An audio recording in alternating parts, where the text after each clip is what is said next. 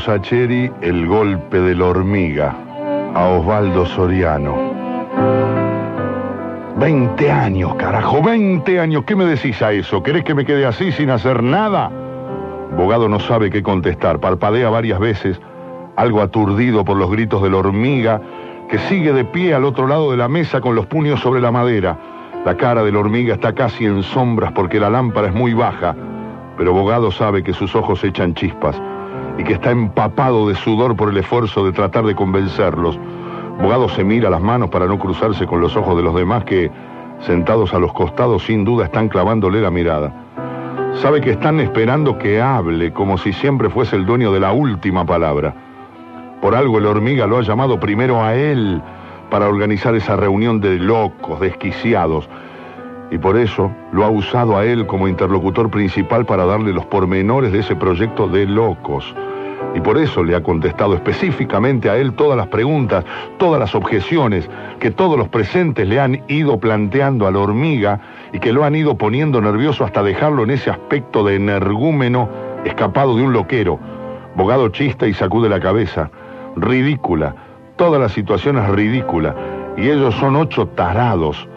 Eso es lo que son. Los ocho reunidos en esa habitación oscura, con la lámpara sobre la mesa como si fuera un garito o un aguantadero de película mala, y ellos una banda de chorros planeando el asalto del siglo. ¿Te lo vuelvo a explicar? ¿Te lo vuelvo a explicar? El hormiga baja el tono, en un intento de tranquilizarse. Bogado alza una mano para disuadirlo. No, pará, no tiene sentido. No, no tiene sentido, no. Te digo que sí, porfiaba el hormiga. Primero lo vengo estudiando desde hace dos años. Dos años, ¿me escuchaste bien? Bogado resignado asiente. Segundo, conseguí ese laburo de vigilancia nada más que para esto. Y vos lo sabés bien, José. Mira brevemente a su derecha y una de las cabezas convalida con un gesto afirmativo. Tercero, dice la hormiga, me parlé 50 veces al supervisor para que mandase a controlar el sector S, porque si me mandaban al depósito o al estacionamiento, me cagaban. Y se iba todo el asunto al diablo. De nuevo le habla directamente a abogado y este no quiere que lo haga. Cuarto, elegí el lugar con un cuidado bárbaro. Duda, como buscando palabras más precisas, pero no las encuentra. Bárbaro el lugar, concluye.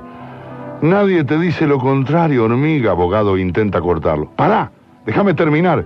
El lugar que les digo es bárbaro, de lo mejor. Hay una cámara que lo enfoca medio de costado, pero como las luces de ese lado las apagan, por el monitor no se ve nada, ya me fijé. Quinto o sexto, no sé, para el caso da igual. La alarma está apagada hasta bien tarde. Primero por los de limpieza y después por la ronda nuestra. Y querés lo mejor, pero lo mejor de lo mejor, y Bogado hace un, intento para detenerlo. Pará, hormiga, cortala, ya lo dijiste. Y el otro lo ignora. Escuchá, escuchame un poco. El hormiga es ahora enérgico, pero no ha vuelto a perder los estribos. De las 3 a las 4 de la mañana se juntan todos los vigilantes en la recepción a tomar un refrigerio. Se supone que se tienen que turnar, pero van todos juntos porque están podridos de estar al Pepe. Y solos, como una ostra, sin nadie ni nada para charlar.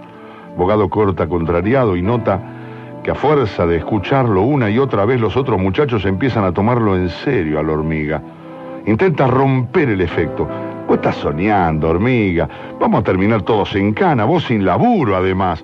No es la réplica más feliz y Bogado se da cuenta de inmediato. El hormiga se siente y lo mira fijo, con sus ojos claros muy abiertos por la excitación. La nariz gorda y ganchuda parece a punto de estallarle con el color escarlata que ha tomado. Con esa piel blanca y el pelo rubio, parece un gringo recién bajado del barco. Cuando se conocieron abogado, le había extrañado el sobrenombre de hormiga, porque el tipo es alto, flaco, blanquísimo y se le nota a la legua que es hijo de Thanos. Recién al tiempo le explicaron que el mote no era por el aspecto, sino por lo cabezadura, lo tenaz, lo porfiado, hormiga. Ah, cuando algo se le pone en la cabeza no hay Dios que lo convenza de lo contrario y no para hasta conseguir lo que busca. Y Bogado esta noche está sufriendo en carne propia esa forma de ser de su amigo. Y para peor, acaba de decir la frase más inadecuada que pudo ocurrírsele. Serán los nervios, piensa Abogado. Pero el otro lo mira con serenidad, casi con dulzura, con la expresión del jugador que tiene todas las cartas en la mano. Y el hormiga arranca. ¿Me estás jodiendo? ¿Y vos te crees que yo no quiero eh, largar, que, que, que yo no quiero largar este laburo? Me hacen un favor si me echan. Estoy para esto, Santiago. Nada más que para esto. No se pueden borrar ahora. Dos años, macho. Dos años me comí ahí adentro para esto. Vuelve el silencio y Bogado asume que acaban de sacarle otro gol de ventaja en esa extraña definición en la que ambos hace rato están empeñados. El hormiga no miente cuando dice que aceptó el trabajo de vigilancia para esto. El día que le confirmaron el puesto los reunió a todos, a los mismos que hoy flanquean la mesa, y les anunció solemnemente para qué había aceptado ese trabajo. En ese momento todos se lo habían tomado medio en joda y le habían dado manija. Hasta él, hasta abogado, había tomado parte del holgorio y tampoco fueron capaces de detenerse después con el transcurso de los meses, en las ocasiones en las que el hormiga, muy serio y más entusiasmado, les pasaba informes sobre sus avances. Todos le habían seguido la corriente. Pero lo de esta noche es demasiado. Citarlos así en ese sitio, a esa hora, haciéndose el misterioso. Evidentemente la hormiga se engrupió con eso de dar el golpe del siglo. Pero, ¿de quién es la culpa? ¿De él o de los que no fueron capaces de frenarle el carro? La primera vez que lo explicó más temprano, con el plano lleno de cruces y de flechas trazadas con marcadores rojos y verdes, se le cagaron de risa porque acababan de llegar y supusieron que era una joda. Pero después, al ver a la hormiga enchufadísimo, se fueron poniendo serios. Por eso Bogado había empezado a asustarse y a tratar de pararlo, de llamarlo a la realidad, de demostrarle que todo era una locura. Pero cuanto más discute, más siente Bogado que la hormiga se agranda, se afirma, crece en lo suyo. Y peor aún, Bogado palpa en el aire, que los demás se van encandilando con su fantasía. Y esa estupidez de haberle mentado el, el asunto del trabajo. El flanco más fuerte de la hormiga, precisamente. Porque el tipo ha sacrificado dos años de su vida para eso. No es el único trabajo que la hormiga puede hacer, ni el mejor pago. Sin ir más lejos, el año pasado José le ofreció un reparto de queso, buena guita, porque necesitaba a alguien de confianza, y el hormiga, además de todo, es derecho como una estaca. Pero contestó que no, porque no podía dejar aquello sin terminar. Y esa es la cagada, que la hormiga habla desde la autoridad que nace del sacrificio y la voluntad. No habla al Pepe, no se llena la boca con bravuconadas. Puede tener un plan ridículo, puede ser una imbecilidad, pero la hormiga se la jugó en el asunto y se la sigue jugando. Abogado le está costando discutir, encontrar argumentos terminantes porque se ha pasado la mitad de la velada preguntándose si él hubiese sido capaz de un sacrificio como ese durante tanto tiempo y no puede contestarse del todo. Y más que nada por algo así, por algo que se supone que es una estupidez en la vida de la gente.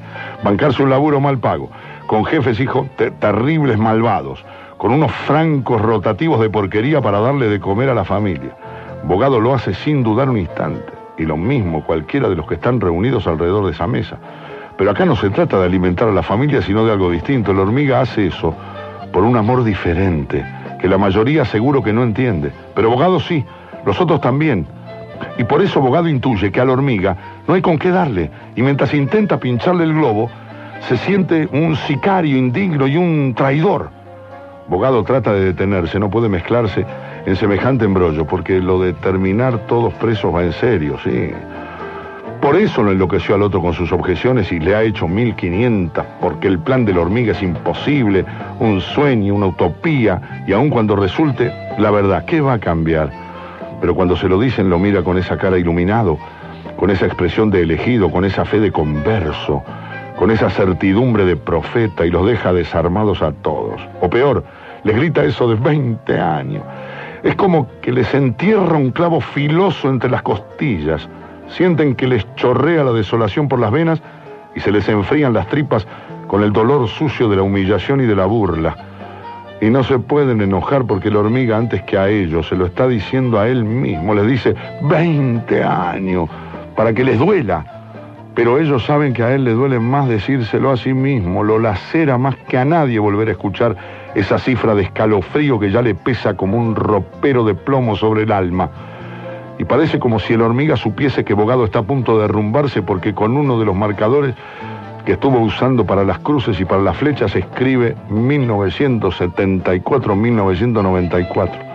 Esos ocho números abogados se le clavan en las entrañas y empieza a sentir que se le desinflan los argumentos y se le enturbia la lógica y hace un último esfuerzo. Hormiga, te lo pido por favor, pensá lo que decís, no tiene gollete. Aparte suponiendo que no nos agarren, ¿para qué va a servir? ¿No te das cuenta? Es un sueño, hormiga, una fantasía.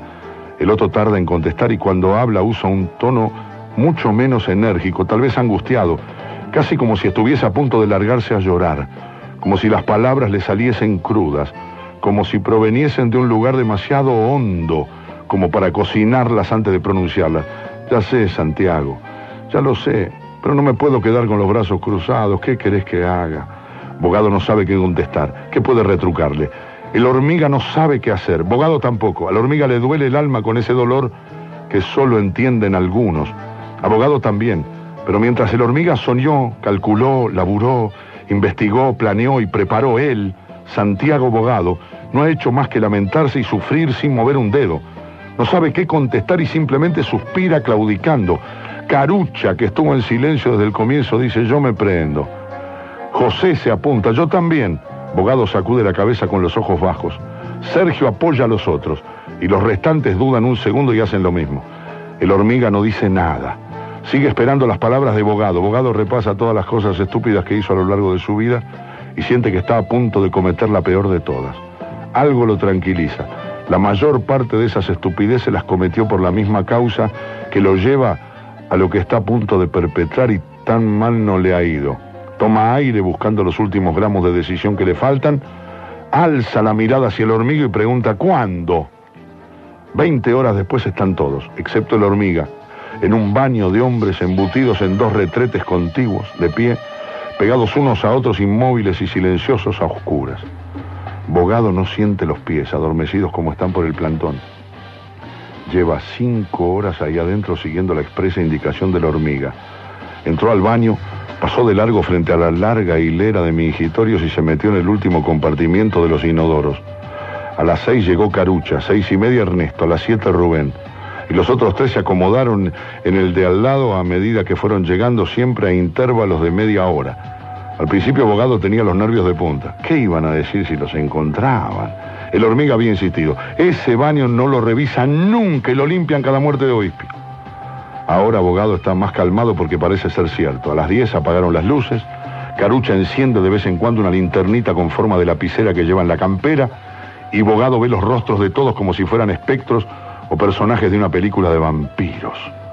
El que no quiere callarse es Rubén en un cuchicheo casi permanente jode, se queja del dolor de gamba, pregunta cada 10 minutos cuánto falta. De vez en cuando lanza una risita nerviosa, pero abogado no teme que vaya a quebrarse. Simplemente muestra un poco más sus nervios, nada más. Él está igual, aunque la juegue de duro y de tranquilo. A las 12 empiezan a acalambrársele las piernas, pero aunque se muere de ganas de salir a dar unos pasos, no se anima a desobedecer la orden de la hormiga. A la una escuchan que se abre y se cierra la puerta vaivén del ingreso. Unos pasos rápidos se dirigen en la oscuridad hacia el escondite. Soy yo, dice la hormiga en un murmullo, justo cuando abogado está a punto de salirse del corazón del cuerpo. ¿Cómo van? contesta Carucha por todos y el hormiga promete volver a las tres en punto. Abogado, esas dos horas se le hacen eternas. Repasa una y otra vez la conversación del día anterior, se putea en silencio por haber aceptado semejante idea, pero no dice nada. Los demás parecen convencidos, o por lo menos no ponen nerviosos a los otros planteándolo en voz alta sus dudas. Al cabo de un tiempo que parece infinito, Carucha anuncia que son las tres menos dos minutos. Puntual vuelve a abrirse la puerta. El hormiga les dice que salgan.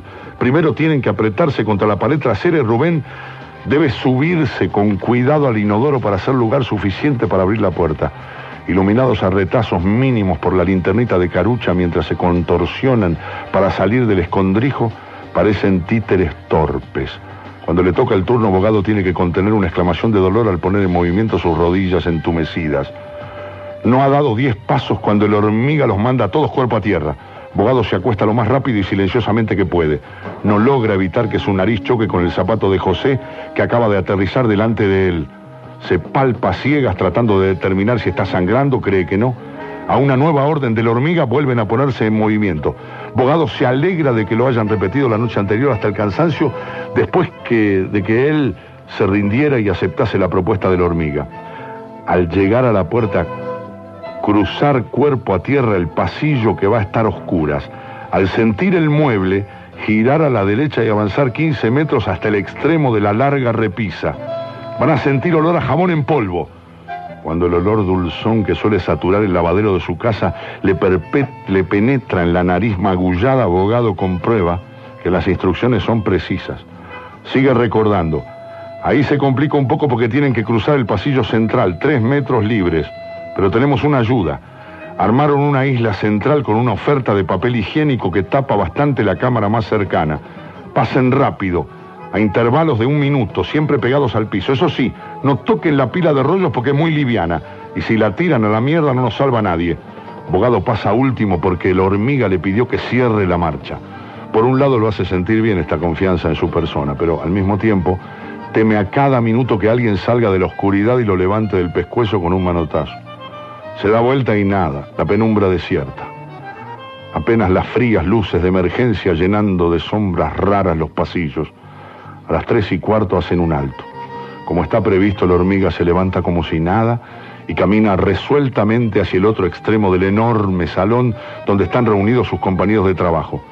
Vuelve a los cinco minutos, todo en orden, asegura antes de volver a su puesto a la cabeza de la extraña víbora que forman los cuerpos reptando sobre el piso frío. Es entonces cuando reemprenden la marcha y Bogado ve unas cuantas baldosas del piso frente a sí que, como si una llamarada súbita lo hubiese incinerado en el fuego de la revelación, toma conciencia del sitio en que se encuentra. No ha vuelto ahí en todos esos años, tan grandes son el dolor y la nostalgia. Otros sí han vuelto, se lo han dicho, pero él nunca fue capaz. No ha querido siquiera pasar por la calle ni por el barrio. Y ahora está ahí, ahí metido. Se abstrae del trance que está atravesando y de los objetos extraños y profanos que lo rodean. Se imagina tendido igual de cara al piso, pero no sobre esas frías baldosas anodinas, sino sobre el suelo que le escatiman. Se imagina la noche estrellada que, más allá del edificio que subrepticiamente recorren, baña de luz ese campo oculto bajo el cemento. Le gusta pensarse así, como visto desde el cielo, bañado por la luz azul de las estrellas, acurrucado en esa cuna de pasto crecido, y el miedo se le va derritiendo como un mal sueño. Con los dedos enguantados acaricia esas baldosas tristes, las baña con unas lágrimas contenidas durante demasiado tiempo. Da vuelta el último recodo, sus ojos acostumbrados a la oscuridad distinguen el bulto que hacen sus amigos irguiéndose y los imita. El hormiga los ubica en los extremos de la enorme góndola, cuatro de cada lado. A la una, a las dos, a las tres. Todos empujan al unísono y logran mover el catafalco unos 10 centímetros. Repiten el procedimiento varias veces. Pregunta la hormiga. Hora tres y media, contesta Sergio. Estamos justo, responde el otro. El hormiga se inclina, enciende su linterna saca una barra de acero bruñido y hace palanca sobre una baldosa. La baldosa se levanta casi sin ruido. La dedicación de la hormiga sigue conmoviendo a Abogado. Noche a noche, para no hacer bochinche en el momento definitivo, ha corrido solo la góndola y ha limado la pastina y el adhesivo hasta socavar la mezcla. Levanta otra baldosa. Queda al descubierto un boquete estrecho sobre un contrapiso gris y parejo. El hormiga pregunta de nuevo la hora. Menos 25, responde Sergio. Es ahora, retruca el primero. Han formado una ronda alrededor del boquete. En ese momento se enciende un motor ruidoso a la distancia. Bogado está maravillado. Los cálculos de la hormiga son exactos, hasta en la hora en que se encienden las pulidoras del hall central. A una señal, Rubén y Sergio sacan dos masas y dos cortafierros con las cabezas envueltas en trapos gruesos. Empiezan a dar golpes sobre el agujero del piso. Bogado siente como si el ruido fuese atronador, pero pasan los minutos y nadie viene desde la oficina de los guardias. Evidentemente, las lustradoras tapan el sonido. A otra señal de la hormiga, Carucha y Ernesto reemplazan a los otros. Los demás miran extasiados. No pueden apartar los ojos de ese hueco que se ensancha. Se supone que uno de ellos, Bogado ya no recuerda cuál ni le importa, debe estar de pie en el extremo de la góndola vigilando el pasillo central y la línea de cajas, pero ninguno puede sustraerse al hechizo proverbial que toma forma en el centro de esa ronda. Cuando le toca el turno a las 4 menos 10, Bogado siente que flota en una excitación sin edad. Piensa en su tío, pero trata de borrarlo de su pensamiento por miedo de quebrarse tan cerca del triunfo. El hormiga, olvidado de su papel de estratega, da vueltas y saltitos asomándose sobre las cabezas inclinadas y repite como loco. Ahora sí, muchachos, ahora van a ver, ahora se nos da. Es cuestión de sacar de acá y poner allá, en el bajo. Se acabó la malaria, van a ver, se lo juro. Y Bogado siente mientras golpea frenético el cemento, que es verdad, que es cierto, que esta vez se corta el maleficio y que son ellos los ángeles custodios del milagro. Bogado siente una oleada de pasmo. El cortafierro acaba de hundirse bajo el contrapiso en una materia blanda. No puede contener un gritito. El hormiga apunta la linterna al agujero. Una masa cenicienta blanda yace bajo los restos de escombros. No pueden controlarse, se lanzan al unísono a escarbar con las manos desnudas unos sobre otros. Dan las cuatro, pero no lo notan. Rubén de repente pide casi a gritos que le iluminen la mano. Ocho pares de ojos se clavan en su puño. Tiene la piel arañada, las uñas rotas, el anillo de casamiento opaco y cruzado de raspones. Y bien aferrado, como si fuera un tesoro de cuento, un puñado de tierra negra que asoma entre sus dedos crispados. Y Bogado trata de contener las lágrimas, pero cuando escucha los sollozos de Carucha y cuando ve que Sergio se hinca de rodillas y se tapa la cara para que nadie lo vea, se lanza a moquear sin vergüenza. Y el hormiga se adelanta, los demás le abren un espacio en el medio. Se hinca con la dignidad de un sacerdote egipcio que se dispone a escrutar las más oscuras trampas del destino. Sergio levanta la linterna y le ilumina las manos mientras recoge trocitos del tesoro en un frasco de vidrio. Cuando termina, se pone de pie, alza el brazo derecho con el frasco en alto. Vacíos de palabras, los ocho se apilan en un abrazo. Tardan en desentrenzarse. A una orden de la hormiga salen disparando hacia una salida de emergencia. En la cabina de control de cámaras, un guardia frunce el entrecejo. Otro le pregunta, che, ¿qué te pasa? El guardia piensa antes de responder. Esos monitores color son muy lindos, pero todavía no se acostumbra. Igual contesta que no pasa nada. No, no pasa nada, dice. Teme que su compañero piense que está loco si le dice que creyó ver a la altura de la góndola de fideos pasar corriendo a unos tipos vestidos con camisetas de San Lorenzo.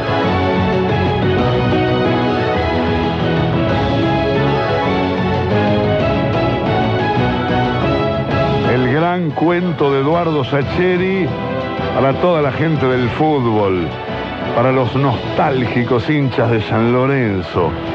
El cuento está dedicado a Osvaldo Soriano, pertenece al libro Lo Raro empezó después, cuentos de fútbol y otros relatos, que va no sé por cuántas ediciones, editó Galerna, es del talento de Eduardo Sacheri y el cuento de fútbol se llama El golpe de la hormiga.